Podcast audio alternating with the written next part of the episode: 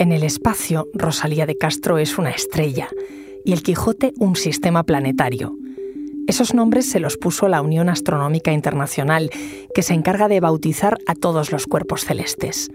Desde 2015, este organismo pide ayuda a los más de 70 países que la componen para denominar estrellas, planetas y cualquier descubrimiento espacial.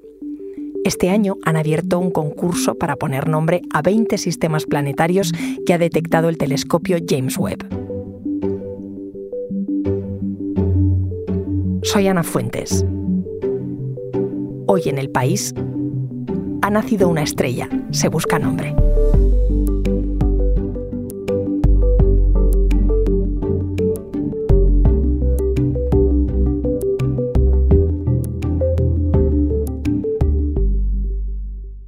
Rafael, ¿tú le has puesto nombre a alguna estrella? No, no, no, por favor. Como mucho, eh, como regalo de cumpleaños, recibí una vez una estrella. Vamos, unos amigos la compraron en mi nombre, pero la, la estrella, mi estrella, la pobre, no tiene ni nombre, ni se ve a simple vista, ni siquiera figura en los mapas estelares corrientes. Rafael Clemente es colaborador del país, escribe sobre temas relacionados con el espacio y tiene una estrella. ¿Podríamos decir que eres eh, nuestro corresponsal en el universo? Hombre, pues eh, la verdad es que no, todavía no, y espero tardar muchos años en poder enviar crónicas desde el cielo, francamente. Eh, yo profesionalmente soy, soy ingeniero, me dedico a temas de informática, pero empecé a interesarme por la exploración espacial cuando eh, era muy jovencito, no tenía ni, ni 15 años. Después una serie de circunstancias me llevaron a, publicar en los periódicos y así llevo desde hace pues un montón, más de, más de medio siglo. Después de medio siglo de divulgación, de mirar al espacio, cuéntame, ¿cuánto nos queda por descubrir? Uf, mucho, muchísimo y cada día más, cada día más. Eh, la verdad es que la investigación espacial está, eh, lo que al principio había sido una mera, eh, mera ficción por contemplar astros, contemplar dentro de las limitaciones que permitía la técnica de la época, contemplar sencillamente las estrellas o los planetas, hoy ha evolucionado hasta convertirse en algo más relacionado con las preguntas eternas, las que eran ámbito de la filosofía tradicional, de dónde venimos, hacia dónde vamos. Y las respuestas no se buscan solo con reflexiones más o menos profundas, sino con fórmulas, con modelos matemáticos y con grandes ordenadores. Esas son los, las herramientas que utilizan los, llamémosles, filósofos cosmólogos de hoy en día. Claro, toda esa inmensidad tiene una dimensión filosófica, qué pequeños somos, y también una numérica. ¿Cuántos planetas hay detectados a día de hoy?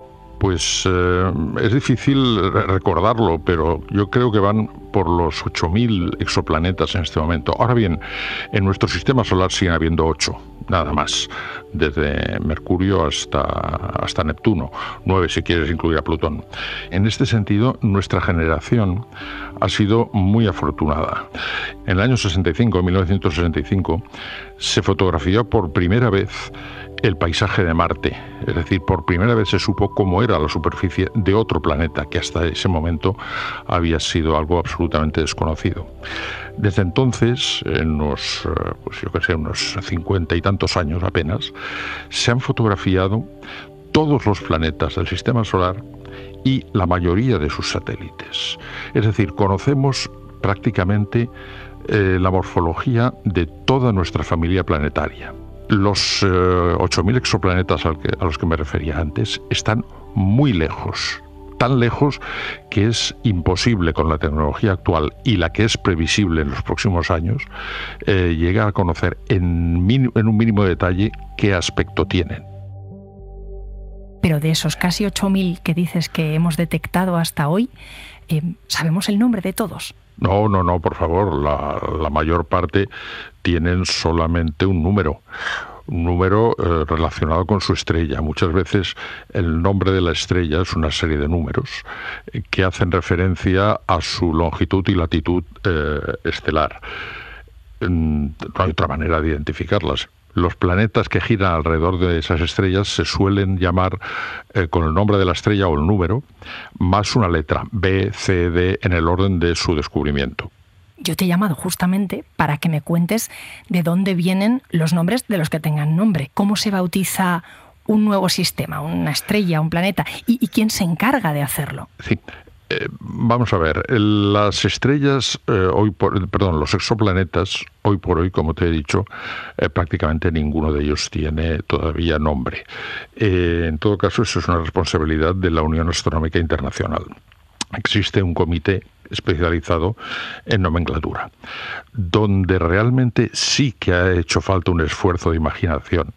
Ha sido para dar nombre a los accidentes de los planetas de nuestro sistema. Y precisamente la asignación de esos nombres a montañas, a fallas, a barrancos, a cráteres, por supuesto, a mares en la Luna, eso sí que eh, o es tradicional en el caso de la Luna o es una tarea que tiene que, que, queda a cargo esencialmente de la Unión Astronómica Internacional, que hasta que ellos no lo verifiquen, no lo den por bueno, son solamente nombres eh, no oficiales, por decirlo así, de trabajo, para entendernos.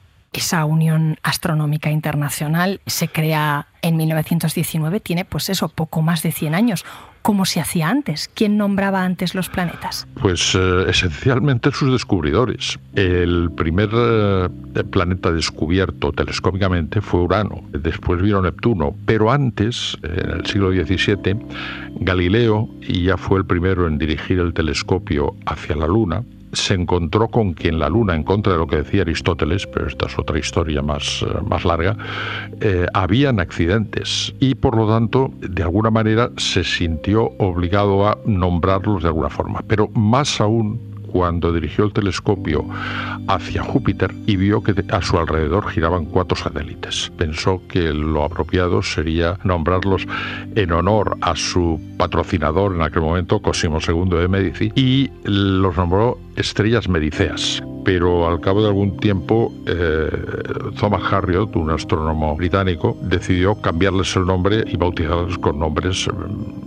patrióticos, Britannia, por ejemplo. Y por fin unos jesuitas, Riccioli y Grimaldi, le dieron nombre a los eh, mares de la Luna, tomando como referencia ciertos estados del alma eh, de la personalidad. Así tenemos el mar de la tranquilidad, el mar de la serenidad, el mar de las crisis bueno, a partir de ahí esta nomenclatura ya cuajó más y la Luna, los cráteres de la Luna se llaman esencialmente según nombres de personalidades, científicos, artistas, eh, gente relacionada con la exploración lunar. O sea que los nombres siempre han tenido que ver con rendir tributo a un mecenas, con inquietudes de una época, con formas de ver el mundo, con estados del alma, eh, pero se pueden cambiar. Y eso puede ocurrir ahora también, que se puedan ir cambiando. Eh, muy excepcionalmente, muy excepcionalmente. Eh, piensa que además cada planeta, según normativa de la Unión Astronómica Internacional, eh, tiene que acogerse a unas normas. Por ejemplo, todos los accidentes que hay en Venus tienen que llevar forzosamente nombres femeninos. En eh, Japeto, otro eh, satélite de Saturno, que tiene como característica que la mitad es blanco y la mitad es negro, por decirlo de una manera grosera, utiliza nombres de protagonistas de la canción de Roldán. Eh, pone a todos los protagonistas franceses en el lado claro y a todos los protagonistas eh, árabes en el lado oscuro, para que no hayan confusiones en ese sentido. Y, en fin, podríamos eh, seguir dando ejemplos. Cada satélite del sistema solar en este momento tiene unas normas a las que hay que atenerse para a la hora de nombrar nuevos accidentes. Estaba pensando si pasa con los planetas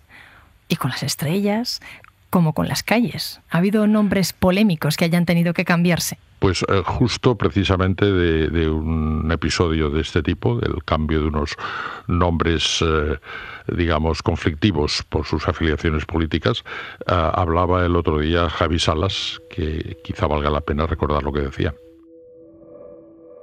El universo también se adapta a los nuevos tiempos.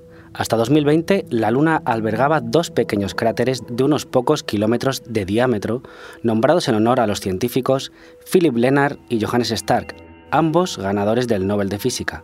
Pero hace dos años la Unión Astronómica Internacional confirmaba a el país que los borrarían de la cara oculta de la Luna por considerarlos dos nombres inapropiados. ¿Cuál era el conflicto? Tanto Lennart como Stark abrazaron desde muy temprano las ideas de Hitler y fueron decisivos en la difusión del antisemitismo en la ciencia, acosando y purgando a sus colegas durante el régimen nazi. No era la primera vez que se quitaba un cráter lunar a un científico nazi. En 2002 se retiró el homenaje al doctor Hans Eppinger, que torturó en sus experimentos a los gitanos de Dachau al darles para beber únicamente agua salada. En los últimos tiempos, la Unión Astronómica Internacional ha revisado su política contra el acoso y ha manifestado su compromiso con la inclusión y contra el racismo y la discriminación. Por eso, el organismo que representa a los astrónomos de todo el mundo prefiere ahora nombres que representen la diversidad cultural del planeta Tierra. Escuchando a Javi Salas, que es redactor de la sección de materia del país, eh, me imagino, Rafael, que ahora son más cuidadosos con esa nomenclatura. Sí, eh, se utilizan en muchos casos nombres poco conflictivos. Por ejemplo, el satélite Io de Júpiter, que es un satélite muy volcánico, tiene todos sus accidentes dedicados a dioses del fuego y a personajes de la Divina Comedia de Dante. Eh, otro satélite Europa, que al contrario que Io está completamente helado, eh, se refiere a, mitos, a mitología celta. Eh, otros, como en Calisto, otro satélite de Júpiter, los que antiguamente se llamaban estrellas mediceas, pues está dedicado a la cultura inuit me estoy imaginando a, las personas de la Unión Astronómica Internacional en una biblioteca inmensa, ¿no? Consultando todas las mitologías. Sí, sí, han, utilizado, creo que fueron 600 enciclopedias hasta ahora y diccionarios, incluyendo diccionarios astrológicos, que son los que dan más referencias sobre mitologías, eh, sobre todo grecolatinas pero se han utilizado todo tipo de culturas, eh, cultura maorí, polinesia, inuit, eh, cultura oriental, que es para nosotros es casi completamente desconocida. Claro, estás hablando de, de mitologías, de referencias muy antiguas, pero se refleja también la forma de ver el mundo hoy, en el siglo XX-XXI, en el espacio. Sí, por supuesto. Por ejemplo, en, eh, Plutón y en Caronte, concretamente, su satélite, pues se hace referencia a personajes de Star Trek. Está Mr. Spock por allí, está el capitán, la sobrecargo Ujura. También se ha tomado el Señor de los Anillos. Hay muchos. Eh, Mordor, por ejemplo, corre por allí. ¿Qué me dices? Sí, sí, sí, en, Caronte. Es que piensa que Plutón está asociado con el dios de los muertos, del, Hades. Y Caronte era en la mitología grecolatina el barquero que llevaba las almas desde el mundo de los vivos al mundo de los muertos. Entonces, todos los personajes que se ponen allí tienden a ser un poco tétricos. Eh, por ejemplo, está ahí Darth Vader, sin ir más lejos. Y por otro lado, en los siglos XVII, XVIII, pensemos que entonces, en el XVII, nadie había visto las estrellas del hemisferio austral, solamente se conocían las del hemisferio norte. Cuando empezaron los viajes de exploración y se cruzó el Ecuador, los astrónomos se encontraron con un cielo completamente distinto y se vieron obligados a inventar constelaciones que nunca habían visto. Entonces estos inventos reflejaban lo que en aquel momento eran los grandes eh, descubrimientos de la época.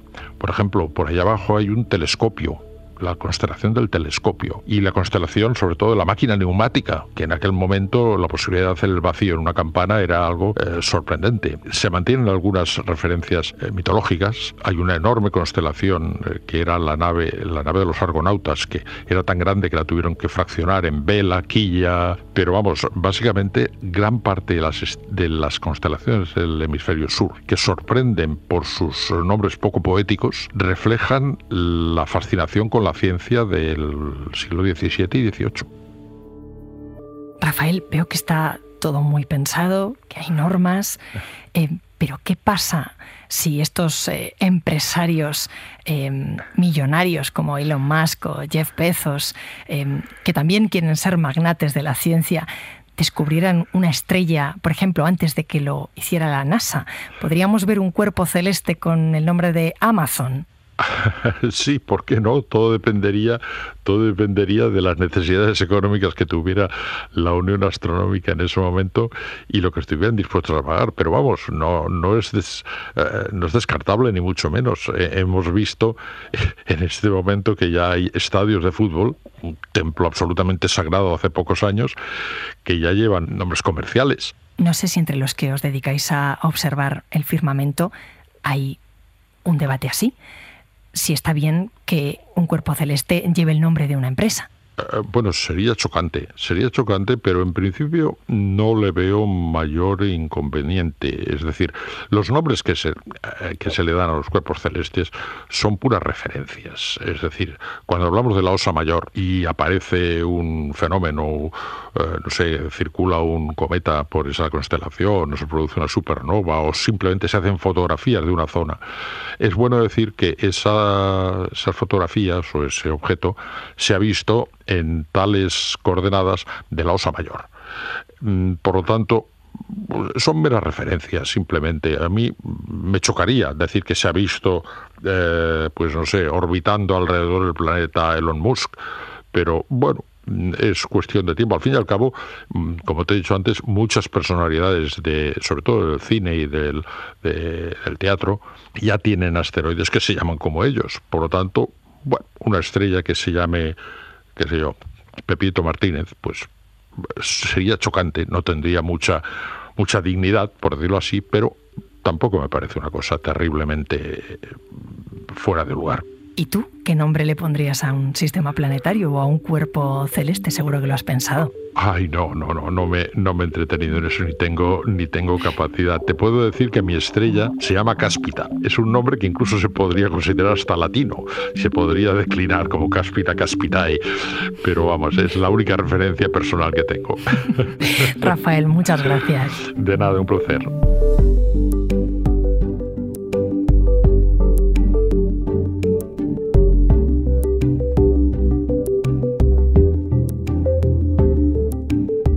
Este episodio lo ha realizado Jimena Marcos. La edición es de Ana Rivera. El diseño de sonido de Camilo Iriarte. Y la dirección de Silvia Cruz La Peña.